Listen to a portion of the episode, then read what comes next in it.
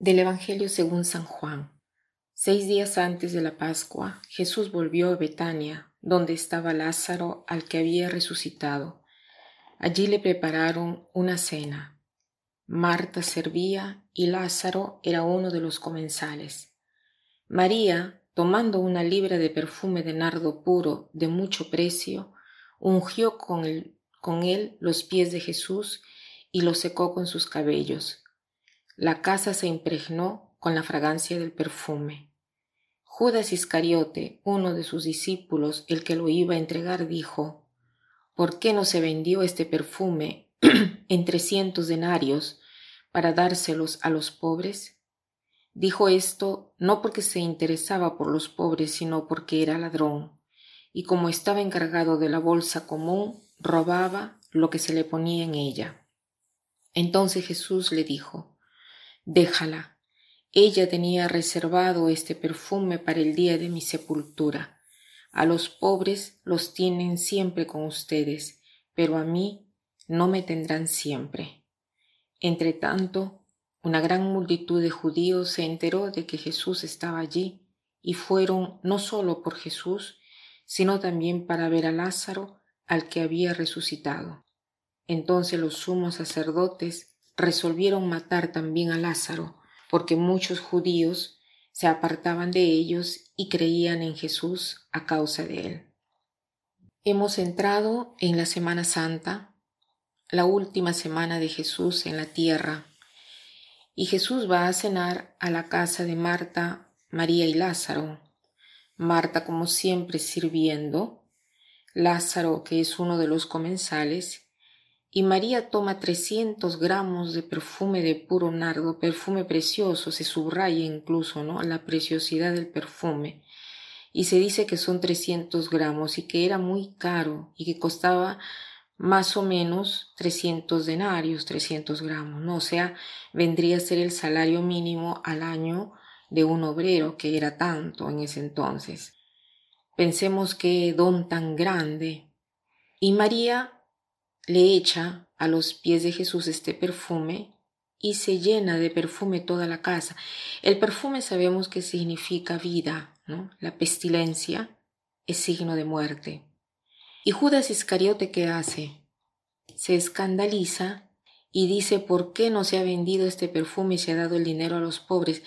Pero interesante que el evangelista agrega aquí esto lo decía no porque le importaran los pobres, sino porque era un ladrón, porque él tenía la bolsa común y, él tomaba el dinero que quería. Y Jesús cómo responde? Dice, déjala. Ella tenía reservado este perfume para el día de mi sepultura. A los pobres los tienen siempre con ustedes, pero a mí no me tendrán siempre. Jesús responde con una frase que nosotros entendemos más o menos, pero los hebreos lo entendían muy bien.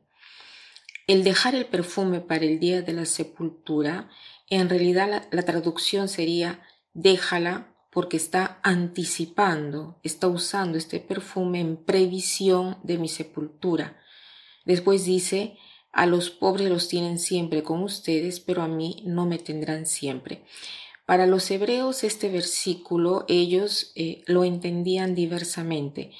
Eh, para los hebreos eso significaba que había sido, este versículo en realidad había sido tomado del Deuteronomio y sabían lo que significaba este versículo, ¿no? Dice, eh, justamente porque tienen a los pobres siempre con ustedes, están llamados a condividir lo que tienen, dice así, ¿no? el versículo.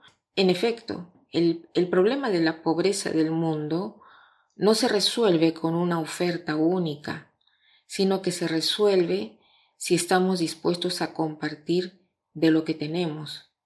Jesús nos quiere hacer entender o nos quiere hacer ver aquí que hay dos categorías diversas. Judas Iscariotes habla en primer lugar, dice, porque es el ladrón. Pero aparte de esto, a veces decimos nosotros, ¿Por qué el Papa actual no vende la capilla sixtina y da el dinero a los pobres?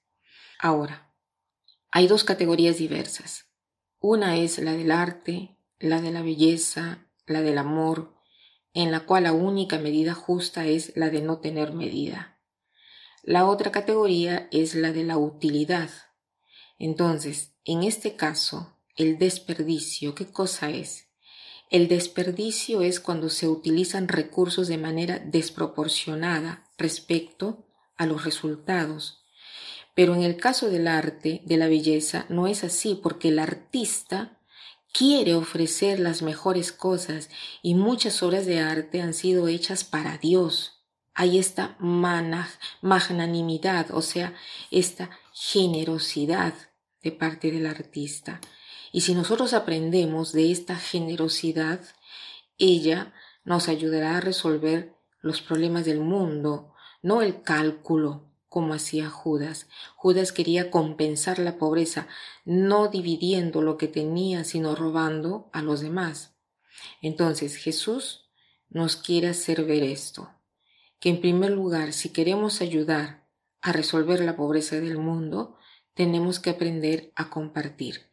Y segundo, para dar gloria a Dios, es necesaria la generosidad, saber apreciar lo bello, lo bueno, lo que nos da nobleza y nos eleva.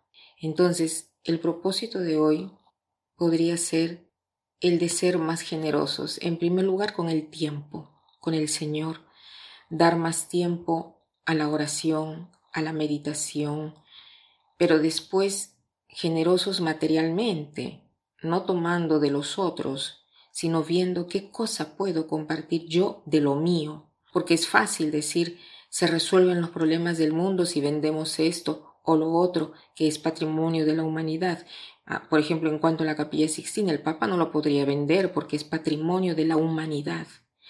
El anillo de oro del Papa, que también es tan criticado, es el mismo de hace muchos siglos, porque después de la muerte de cada papa, el oro del anillo se reutiliza, se vuelve a trabajar para el papa que le sigue.